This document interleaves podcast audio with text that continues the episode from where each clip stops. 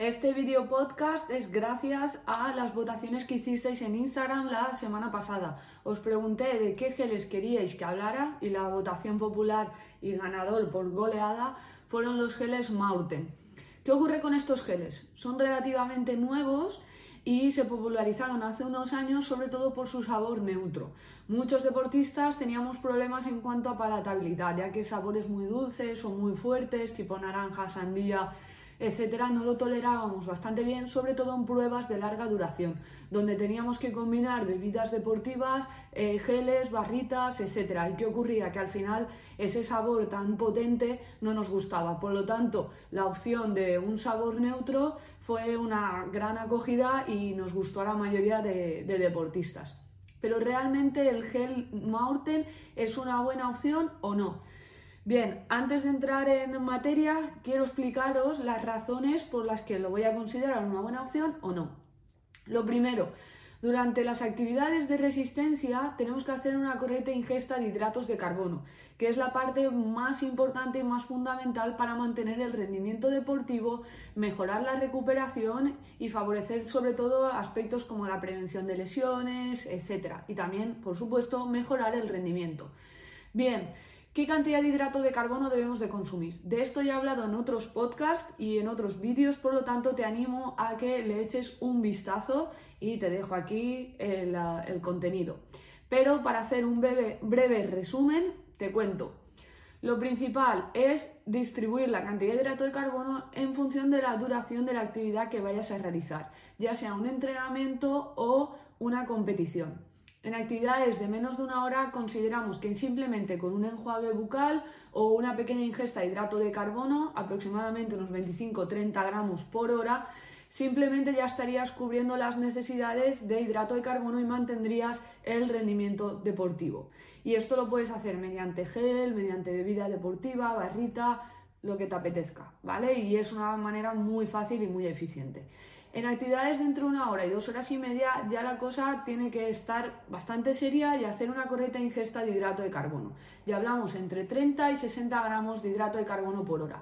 Esto puede ser con bebidas isotónicas, geles, barritas. ¿Vale? O incluso con alimentación natural. Pero mi opción nunca es la, alimentación natural. Suele ser utilizar suplementación que está preparado para ello y aparte de aportar hidrato de carbono, te aportará sodio y podemos utilizar la cafeína, lo cual va a mejorar tu rendimiento deportivo, tu recuperación, etc. Bien, y en pruebas de muy larga duración, de más de dos horas y media o entrenamientos de tirada larga, necesitas ingerir entre 60 y 90 gramos por hora. Esto ya es unas cantidades bastante complicadas para eh, asimilar a nivel intestinal, sobre todo, y hacer una correcta eh, oxidación de hidrato de carbono y utilización. Por lo tanto, aquí en esta parte es primordial utilizar un ratio y una proporción correcta de hidrato de carbono. Y por eso estipulamos qué tipo de geles debes de consumir o no. También quiero recalcar que para realizar actividades de más de dos horas y media, es decir, para preparar, por ejemplo, un maratón, haces entrenamientos más cortos, obviamente, pero tienes que entrenar tu intestino en esos entrenamientos cortos y entrenar esa parte y por lo tanto hacer un simulacro, uno no, muchos simulacros de ingesta de hidratos de carbono que vas a realizar después en actividad, en una competición de larga duración. Bien, cuento todo esto porque es vital para clasificar los geles, para determinar si son eh, óptimos o no para el rendimiento deportivo. ¿Qué hemos visto? Después de muchos estudios durante muchos años, eh, hemos visto que el ratio de hidrato de carbono es una parte bastante importante. ¿Esto qué quiere decir? Que hemos visto que la oxidación de hidratos de carbono y la mejora del rendimiento se obtiene con un ratio muy concreto, es decir, un ratio de 2 gramos de un hidrato de carbono dependiente de glucosa y un gramo de fructosa. ¿Qué es dependiente de glucosa? Pues es, por ejemplo, la glucosa, la maltodestrina, la dextrosa, la sacarosa, etc. Pero sí que hemos visto que el más importante y el que mejor resultado da es la maltodestrina. Por eso a nivel nutricional muchos nutricionistas recomendamos ratio 2-1, pero de maltodestrina fructosa y no de otros tipos de hidrato de carbono. Y también hay otro ratio que consideramos óptimo, que es el 1-0,8. Pero es que esto no queda aquí. ahora estamos recomendando esto, pero yo creo que dentro de unos años haremos una recomendación mayor de fructosa, porque estamos viendo que eh, la, obtención de energía a partir de fructosa es bastante más eficiente a la hora de mantener el rendimiento deportivo. Por lo tanto, ahora estoy diciendo esto, puede ser que dentro de unos años eh, podamos decir otras cosas, ¿vale? Y esto es lo, genial de la nutrición, que es que estamos avanzando, estamos estudiando y estamos viendo cosas muy novedosas. Bueno, entro de lleno con los geles Maurten. Los geles Maurten hay dos tipos, uno con cafeína y otro sin cafeína. El contenido de hidrato de carbono de cada gel es de 25 gramos, pero la cantidad de, o los tipos de hidrato de carbono son glucosa y fructosa. En mi opinión, como ya os he dicho, los mejores es maltodextrina fructosa, es esta combinación. ¿Pero los Maurten los podríamos utilizar? Sí. En una actividad corta, menos de una hora, puedes utilizar un gel Maurten. Ya tienes los 25 gramos de hidrato de carbono. En una media maratón puedes meter 2, 3, 4 geles Maurten, ¿vale? Pero cuando hablamos de muy larga duración, mi recomendación siempre será maltodextrina y fructosa.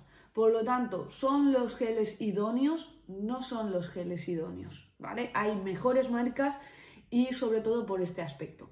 Después hay otro tema, que es el contenido de sodio. El contenido de sodio muchas veces lo olvidamos y es una parte muy importante y es mucho más fácil aportarla con los geles que con cápsulas de sales. ¿Qué ocurre con los Maurten? Que tienen un contenido relativamente bajo, es decir, unos 200 miligramos aproximadamente de sodio. En la información nutricional pone que tiene 0,5 eh, gramos de sal que esto más o menos son unos 200 miligramos de, sodio. Por lo tanto, es poquita cantidad porque estipulamos que por hora debemos de consumir unos 500 eh, miligramos de sodio hasta un gramo, ¿vale? Depende de la tasa de sudoración que tenga el deportista. Y después, el contenido en cafeína de su modelo de cafeína es de 100 eh, miligramos de cafeína y estipulamos, como ya comenté en otro vídeo y otro podcast, que aquí os lo dejo también, eh, qué cantidad de cafeína debemos de consumir para mejorar el rendimiento y dependiendo de la intensidad, etc. Y hablamos que al menos deberíamos de consumir 200 miligramos por hora. Por lo tanto, para llegar al contenido de cafeína deberíamos de consumir dos geles, ¿vale? Está claro que los Maurten tienen un buen ratio de glucosa fructosa en comparación con otras marcas, ok, que tienen un sabor neutro, que también beneficia a muchos deportistas. Pero en larga distancia, larga duración, deberíamos utilizar también otras bebidas, bebidas isotónicas o combinarlo con barritas o tomar muchos geles por hora. Cuando hay otras marcas que simplemente para larga duración, tomándote un único gel, ya tienes la cantidad de hidrato de carbono, la cantidad de sodio y la cantidad de cafeína. Por lo tanto, ¿son los mejores? No. Y ya por último, el precio. O sea, el precio es de los más elevados del mercado. Hablamos de 3,3 euros el de sin cafeína y 3,8, si no recuerdo mal, eh, el de cafeína. Por lo tanto, me parecen unos geles muy caros, pero sí que tienen un buen ratio y suele sentar bastante bien. Espero que os haya gustado este vídeo podcast y nada, cualquier duda o cualquier cosa, como siempre, en comentarios y resuelvo. Un abrazo a todos.